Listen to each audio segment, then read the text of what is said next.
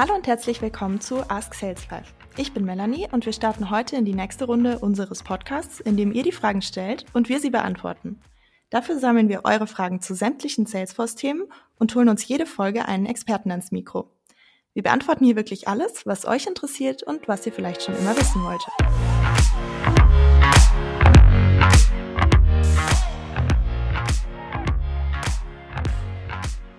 Heute mit dabei ist Marc. Schön, dass du da bist. Hi Melanie, ich freue mich auf die Fragen. Wir haben in dieser Folge fünf ziemlich unterschiedliche Fragen für euch, und zwar unter anderem zu Flows. Aber ich würde sagen, wir starten einfach direkt. Matthias von Hoppecke Batterien hat uns die erste Frage geschickt. Was sind Best Practices für Screenflows, zum Beispiel bei der Anlage eines Cases durch den Kundendienst? Ja, das ist eine sehr gute Frage. Dazu würde ich vielleicht einmal mal kurz ausholen, was denn ein Screenflow generell ist. Also Screenflow ist ein ganz normaler Flow, also Automatismus, ähm, in dem ich mehrere unverbundene Datensätze aktualisieren möchte und ich anhand von Screens als User äh, durchgeleitet werde. Also sprich, mir wird entweder ein Screen angezeigt, ein Bildschirm angezeigt, in dem ich bestimmte Felder befüllen kann, die ich beispielsweise auch jetzt für die Anlage eines Cases benötige. Oder aber auch ein Error-Bildschirm mit einer bestimmten Error-Message, ähm, die mir als User sagt, okay, woran liegt das jetzt gerade, dass ich hier in diesem Screenflow nicht weitergehen kann? Ähm, und was muss ich dazu noch ändern, um ähm, hier in den nächsten Schritt gehen zu können? Genau, und Best Practice ist immer schwierig zu sagen. Das ist halt wirklich sehr, sehr individuell. Aber ich kann ja mal einfach beantworten, wie ich das Ganze abwickeln würde. Also, ähm, wie auch schon davor genannt, ich würde einfach an, an dem Page Layout beziehungsweise an dem Kundendatensatz würde ich einen Button hinterlegen, worüber ich den Screenflow starten kann als User. Und dann würde sich mir im Prinzip der erste Screen öffnen, wo ich mehrere Felder oder ähm, wirklich essentielle Felder befüllen kann mit Informationen, die für den Kundenvorgang für mich auch wichtig sind und würde mich dann im Prinzip in den nächsten Screen klicken, ähm, wobei dann im Hintergrund laufen würde, dass ich einfach oder dass der Flow überprüft, gibt es schon ähnliche Kundenvorgänge oder gibt es schon äh, denselben Kundenvorgang, weil es ja häufig auch so ist, dass die Kunden manchmal etwas unruhig sind und vorab das Ganze per E-Mail einen Case eröffnen und dann eine Stunde später ohne Response sich dann überlegen, ah, ich rufe jetzt einfach mal an, das geht eh viel schneller. Es ist dann auch immer individuell.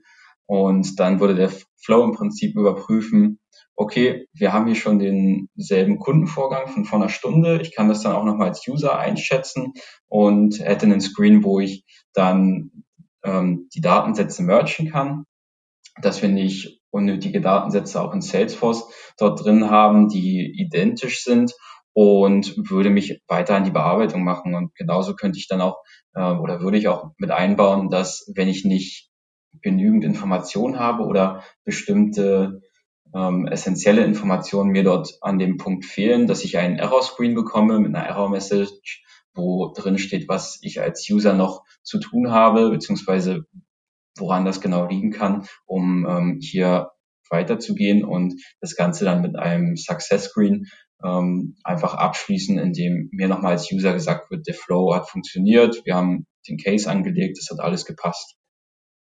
Frage Nummer zwei kommt von Stefan von Viscotech. Was ist eine Customer Journey? Ja, eine Customer Journey, also wie man das auch im Vertrieb immer so schön sagt, man möchte den Kunden auf eine Reise mitnehmen oder dem Kunden eine gewisse Reise äh, anbieten. Und es ist im Prinzip nichts anderes als der Weg, den ein Kunde in einem bestimmten Vertriebsprozess durchlebt. Das sind Phasen und auch Zyklen, weil es über den eigentlich, eigentlichen Produktverkauf hinausgeht, um wieder neue Produkte zu verkaufen oder dasselbe Produkt auch wieder zu verkaufen. Und ähm, die Phasen, die der Kunde dort durchlebt, das sind sehr gezielte Phasen. Also sprich, der Vertrieb möchte so individuell wie möglich auch auf den Kunden eingehen und natürlich auch dahingehend maßgeschneiderte Produkte oder Services auch liefern. Und diese Gesamtheit, das, was dieser Kunde da erlebt, also diese Reise, das nennt man Customer Journey. Danke an Alessandro für Frage 3. Wie sehen gängige Use Cases für Flows aus? Also wann macht es Sinn, einen Flow zu nutzen und wann nicht?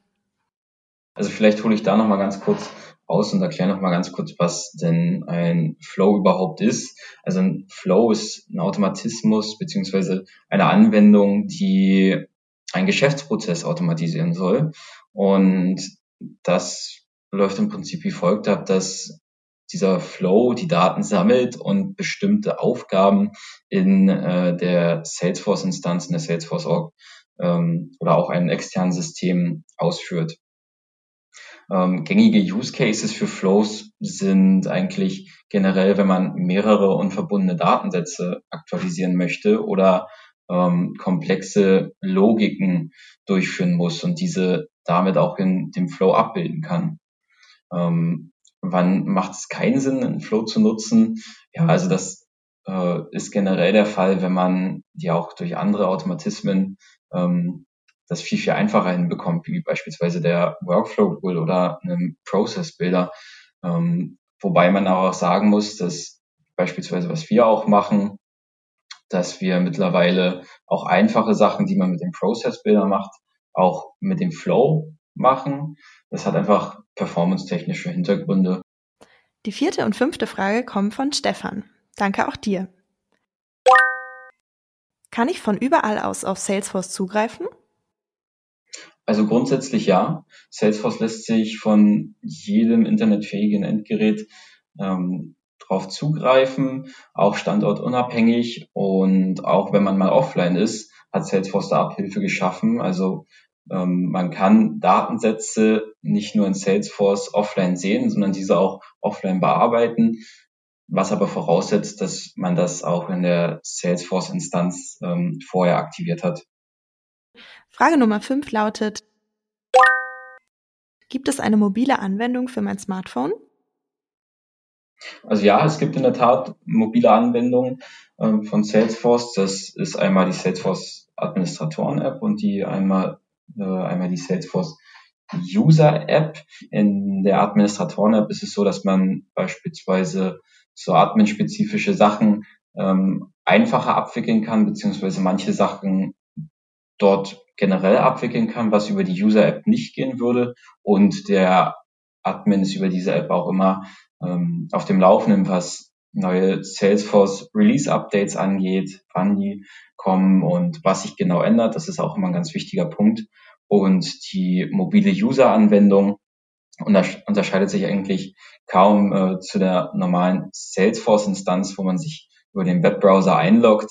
Ähm, klar gibt es da auch weniger Einschränkungen, aber was hier bei dieser User-Anwendung eigentlich die Besonderheit ist, dass man auf dem Smartphone, auf dem Handy nicht mehr die Möglichkeit hat, sich über den Webbrowser einzuloggen, sondern dass diese mobile Anwendung ähm, dafür einfach vorausgesetzt wird.